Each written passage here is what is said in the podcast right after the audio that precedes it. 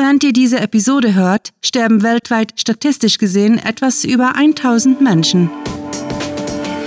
Willkommen zum Cluecast, wo Kurzgeschichten zum Hörerlebnis werden.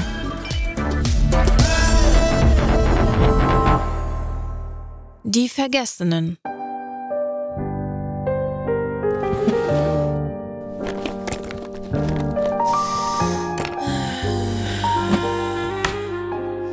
Sind verloren, seufzte er leise.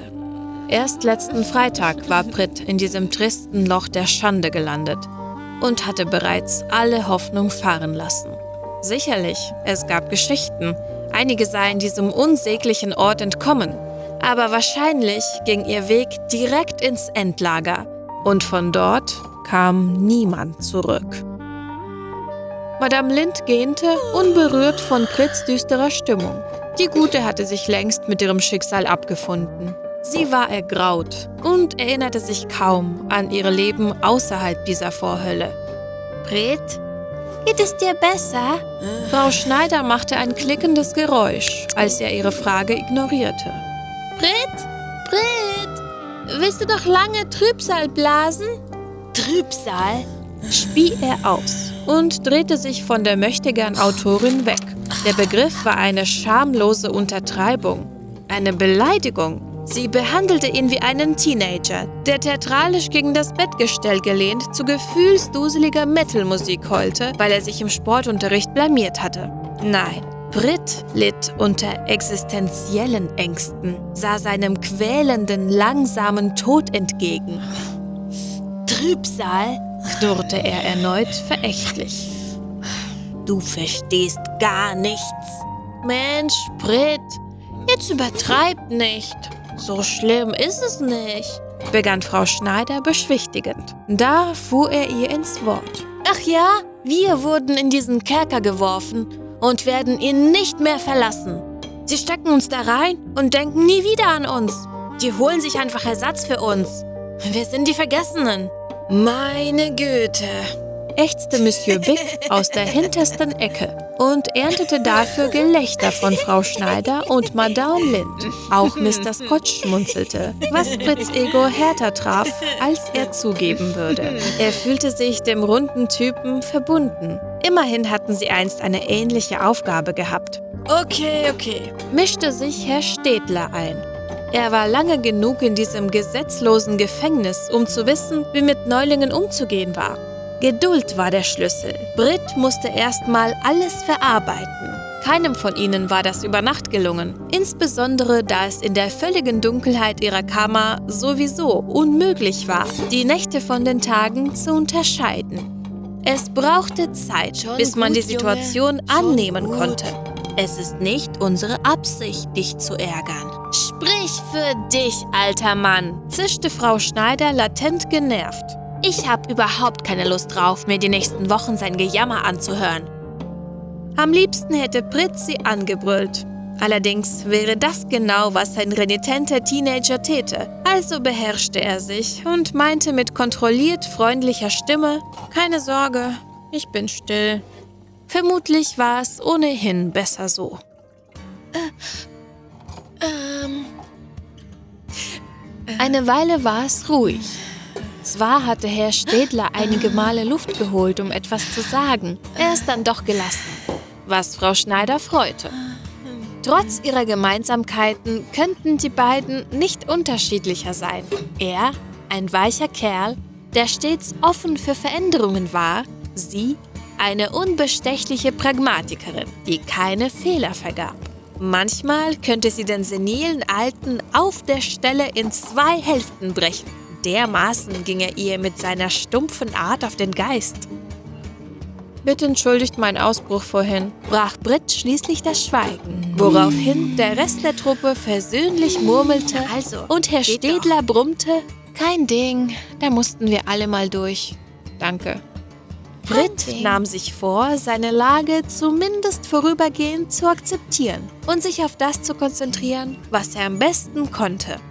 Er war Meister darin, die Welt zusammenzuhalten. Das war seine Berufung gewesen. bevor er auf diese wild zusammengewürfelte Müllhalde geworfen worden war und er wollte sich treu bleiben. Der Brit sein, der verband und flickte. Wie lange seid ihr schon hier? Das willst du nicht wissen, versuchte Monsieur Big das Unvermeidliche zu verhindern. Da plapperte Herr Städler fröhlich los. 1984. Da staunst du was? Ja, lange ist es her. Ich war ein junges, kreatives Genie. Das kannst du mir glauben. Ich arbeitete nämlich mit einem Klavierstimmer zusammen, reiste sogar übersee. Und wenn ich das so sagen darf, ich war. Nein, darfst du nicht. Frau Schneiders Bemühen war erfolglos. Städler erzählte munter weiter. Ich war ein spitzer Bursche, wenn du weißt, was ich meine. Oh mein Gott, nüllte Frau Schneider, indes kicherte Madame Lind beschämt und Mr. Scotch rollte sich zur Seite. Niemand will deine blöden Stories von Anno dazu mal hören. Also, ich mag es, wenn er ins Schwelgen kommt, wandte Madame Lind ein und hüpfte ein wenig näher. Häschen, du bist auch hohl im Kopf konterte Monsieur Bick.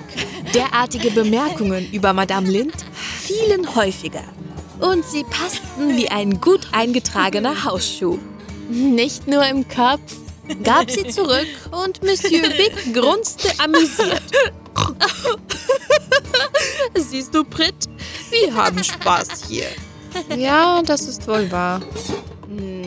Früher, ja. als er noch seinen hübschen Platz auf der Schreibtischunterlage bewohnte, neben dem Stifthalter in Form eines Fliegenpilzes, hatte er tatsächlich wenig zu lachen gehabt. Es war stets darum gegangen, gut auszusehen, exakt aufgereiht, neuwertig und einsatzbereit darauf zu warten, dass irgendetwas geklebt werden sollte. Das ist wohl wahr wiederholte Brit und fühlte, wie sich sein Innerstes zusammenzog. Bald wäre er so ausgetrocknet wie Frau Schneiders Miene, so spröde wie Mr. Scotch und so ausgebrannt wie Monsieur Big. Und vielleicht war das ganz in Ordnung. Das Leben in der chaotischen Küchenschublade war eindeutig entspannter. Ja, ja, ja. Vielleicht ist es hier gar nicht so schlecht.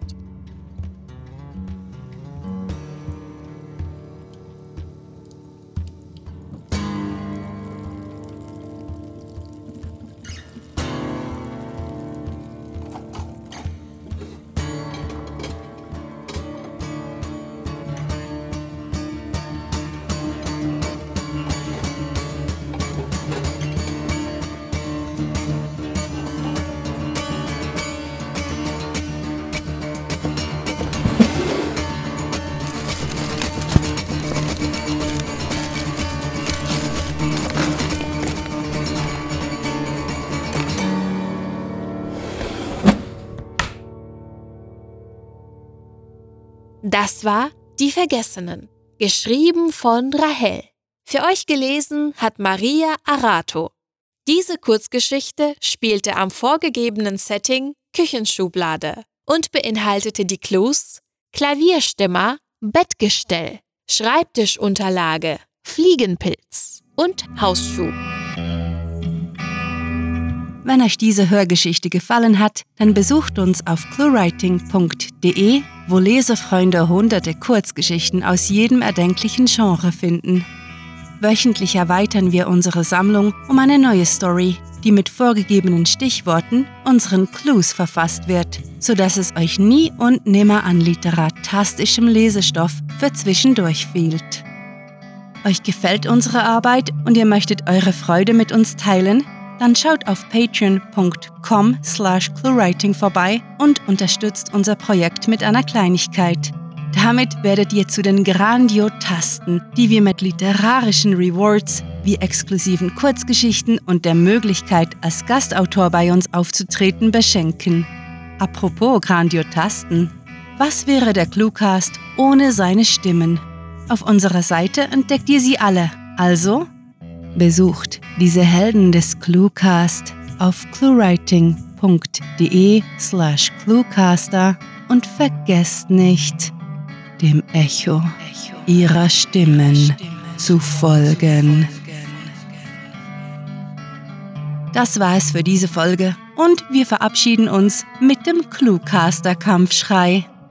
Mit fantastiliardischem Dank fürs Zuhören und den besten Wünschen.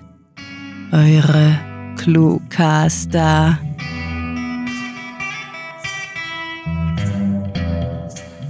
Manchmal fragen wir uns, ob wir den Cluecast auch deshalb gerne machen, weil das Protokoll fürs Projekt so schön bunt ist.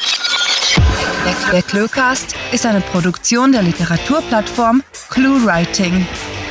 Für Feedback, Anregungen, Literatur und weitere Informationen begrüßen wir euch jederzeit auf www.cluewriting.de.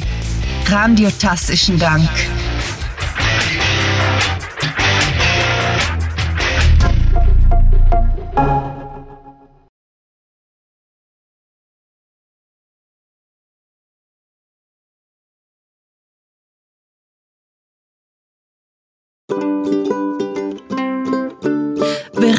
Episode hört, sterben weltweit statistisch gesehen. Während ihr diese, während, während ihr diese Episode hört, sterben, sterben weltweit statistisch sterben weltweit statistisch gesehen, statistisch gesehen etwas über 1000 Menschen.